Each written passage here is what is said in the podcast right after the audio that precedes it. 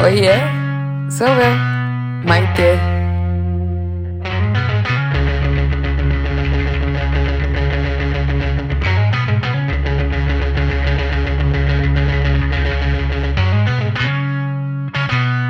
E aí, gente, estamos aqui direto de San Francisco. Eu e minha mamãe, mãe, se apresente. Boa noite, pessoal. Meu nome é Fátima, sou a mãe da Maitê. Mas eles vão ouvir de manhã à tarde. Ah, então tá. Bom dia, boa tarde, boa noite. não, isso aí não gosto, não.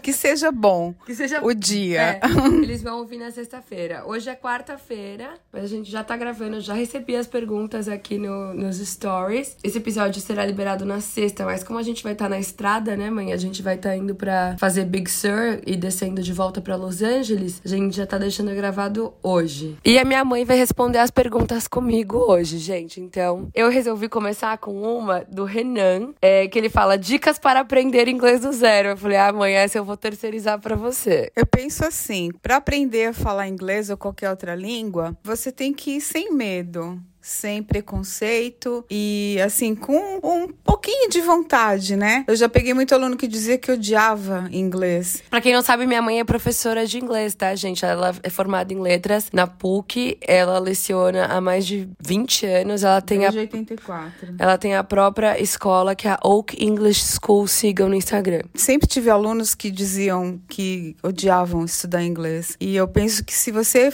vem de coração aberto, pelo menos sem odiar a língua já é um, um, uma boa parte do caminho. Você tem que vir sem medo, né, de errar. Vem com, com o coração aberto para aprender, para conhecer. Hoje em dia tá tão fácil assim de ter acesso a, a conteúdo em inglês, sejam bons filmes, música. Antigamente a gente tinha que caçar tudo, assim, era difícil de, de, de fazer qualquer tradução. A gente tinha que ouvir a música, gravar a música do rádio ou da televisão e tirar a letra de ouvido e fazer a tradução hoje em dia tá tudo muito mais fácil. Então, assim, se dedicar. E, e não ter medo de não, errar. E não ter medo de errar, isso é exatamente e isso. E tá disposto, né, a falhar é, e não ter já uma objeção com relação à língua. Se você fica, ai, é difícil, ai, eu não gosto, aí não vai ter jeito mesmo. Ai, não aguento mais estudar verbo to be. Isso daí, assim, eu ouço todo dia praticamente. Ainda que você tenha ouvido falar bastante dele, se dê uma chance, porque é, é tranquilinho, é fácil de aprender e a língua inglesa é uma língua muito prática. Eu já estudei espanhol, já estudei italiano. Confie em mim, a língua inglesa é muito fácil de aprender comparada com essas outras. Comparada com o português, é, é, é muito tranquila, é muito prática mesmo. São formulazinhas que a gente aprende e a gente vai aplicando. Acredito que seja isso. Eu apoio o que minha mãe falou. Próxima pergunta. Ó, Will perguntou: já comeu um dogão no Bosque Maia? Opa, não só no Bosque Maia, como no Lago dos Patos. E você, mãe? Então, eu não como salsicha, mas eu como hot dog. Então, assim, eu chego e pe já pedi lá no Maia, já pedi lá no Lago dos Patos também, um dogão sem salsicha. E tudo bem. Não, não, não. É um...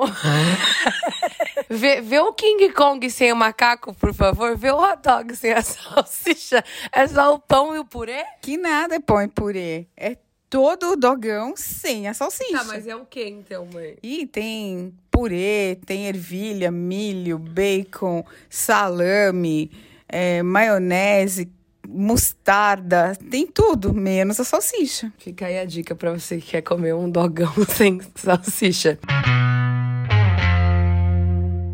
O Gabriel perguntou: quais foram os seus maiores sonhos realizados? Eu vou falar o meu e você fala o seu, tá, mãe? Tá. Acho que o meu maior. Eu tenho vários sonhos que já foram realizados, né? Às vezes até fico pensando, nossa, nem acredito que rolou. Mas eu acho que um sonho realizado que me deixou, assim, muito orgulhosa e feliz foi ter publicado meu primeiro livro. Eu acho que é uma grande conquista, né? A gente sempre ouve as pessoas falando assim: ah, plantar uma árvore, ter um filho, escrever um livro, como é que é? Como ter um filho ainda não faz parte dos meus planos e eu tenho zero skills de jardinagem.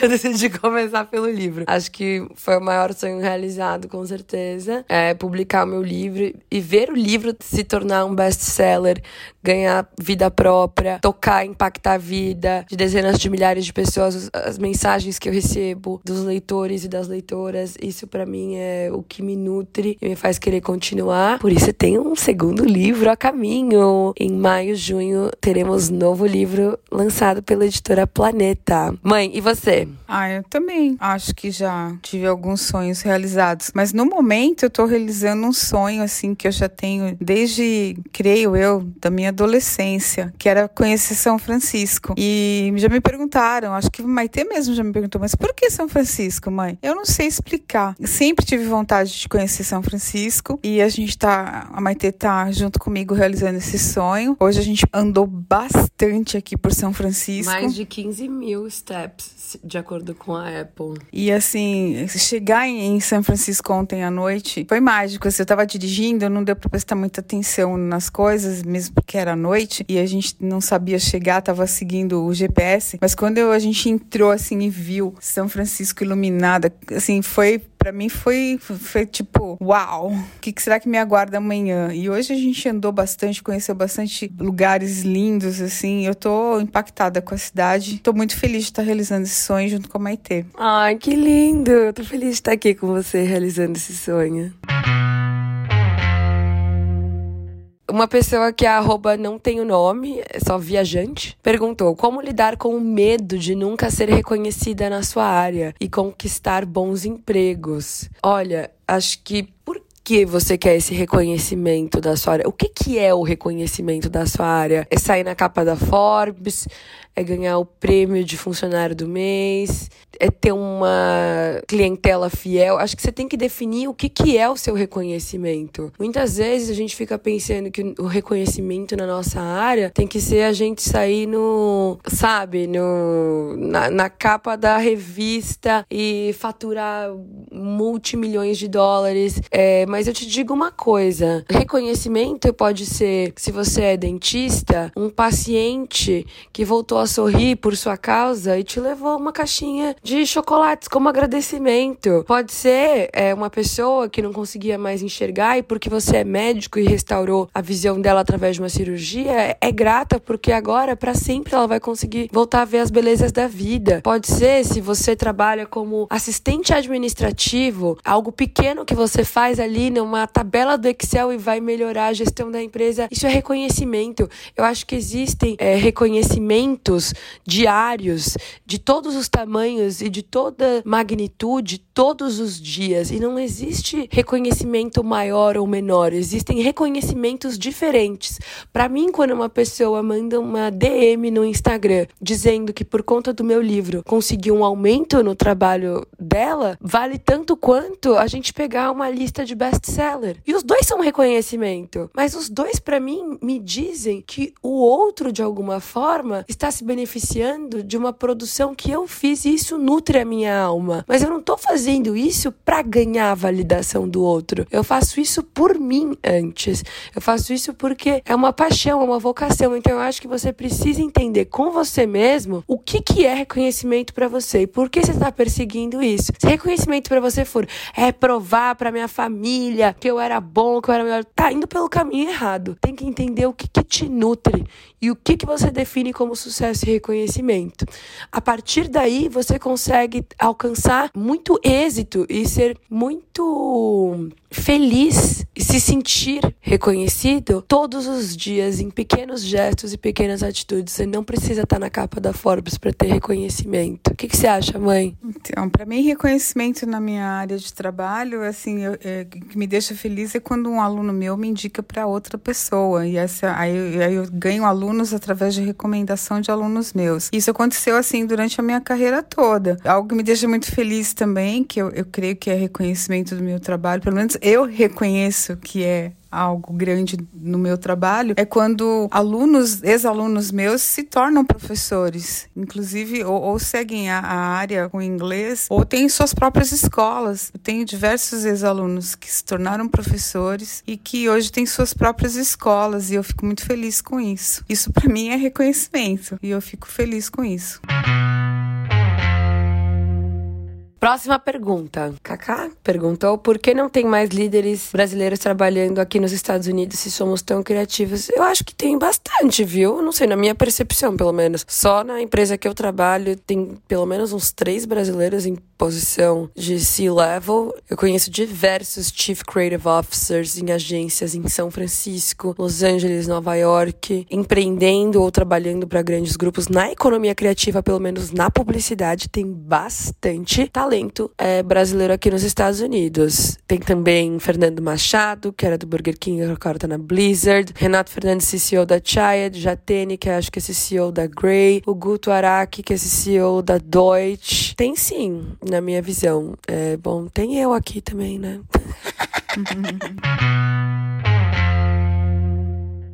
Bali perguntou: Você sempre focou em sucesso financeiro ou sabia que iria ser consequência? A minha mãe tá aqui. não vai me deixar mentir. Quando eu comecei, tipo, novinha mesmo, assim, né? Primeiro, quando eu era criança, eu sempre fui muito ambiciosa. A minha mãe falava assim: Ah, a Maite nasceu pra ser rica. E eu pensava: Nasci mesmo. Qual que é o problema? eu tenho que dar um jeito só de fazer acontecer. Assim, eu sempre fui ambiciosa e eu gostava, sabe? Tipo, da, das coisas boas da vida. Porém, ao mesmo tempo, eu sempre tive um espírito muito livre de tipo, eu tenho que seguir minha paixão, minha vocação. E meus pais sempre me incentivaram isso, assim, sabe? Ah, vai fazer pintura, teatro, né, mãe? A gente sempre uhum. fez uns cursos meio. Curso de música. Curso de música. Não, não, a gente sempre incentivou, não só o Maitê, como os, os nossos filhos todos. Paulo e Bruno. Três, né? todos. Do jeito que você é. fala, parece que a gente é uma não. família Amish. Não, não, três. O três. menino do meio, o menino mais velho, a menina. não, não, não é tudo isso, não.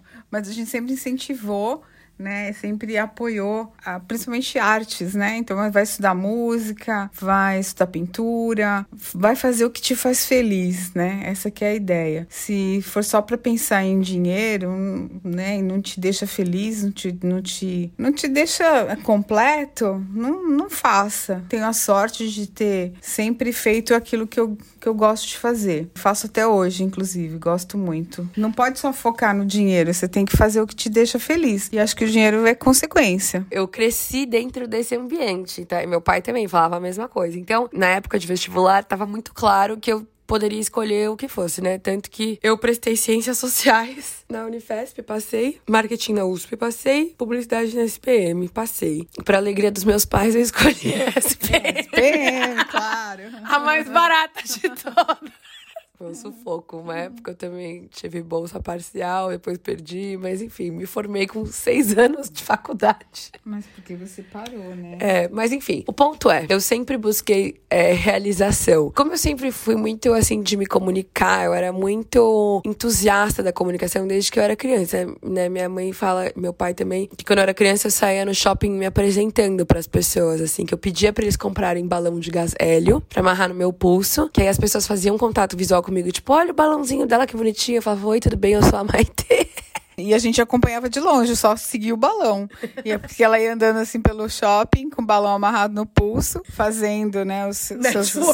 É, fazendo amigos e a gente de longe acompanhando o balão. Lembra também quando foi fazer um negócio de teatro do Rei Leão? Ah, tudo que tivesse. Teste de. Te, teste de câmera, é. alguma coisa envolvida com televisão, com rádio. A Maite tava lá. É, eu sempre fui aparecida. Eu lembro que quando eu fiz 18 anos, eu falei, bom, eu tava entre direito, ciências sociais e publicidade. E eu lembro muito, assim, dos meus professores no colégio, no, no, no Mater Amabilis, que eu amo, aliás. Beijo, Carlinhos, beijo, Elis. É, saudades, Tia Dília. Meus professores sempre me falavam, ah, você vai ser uma excelente advogada. Vai fazer direito, direito é uma profissão estável, você vai ter sucesso financeiro. Aí eu pensava assim, mas todos os advogados que eu conheço são chatos. Eu não conheço nenhum advogado legal. Hoje em dia eu conheço, tá, gente? Pra deixar registrado. Tenho vários amigos advogados que são muito legais, mas quando eu era mais nova, eu pensava que advogado era chato. Minha mãe estudou direito por um tempo.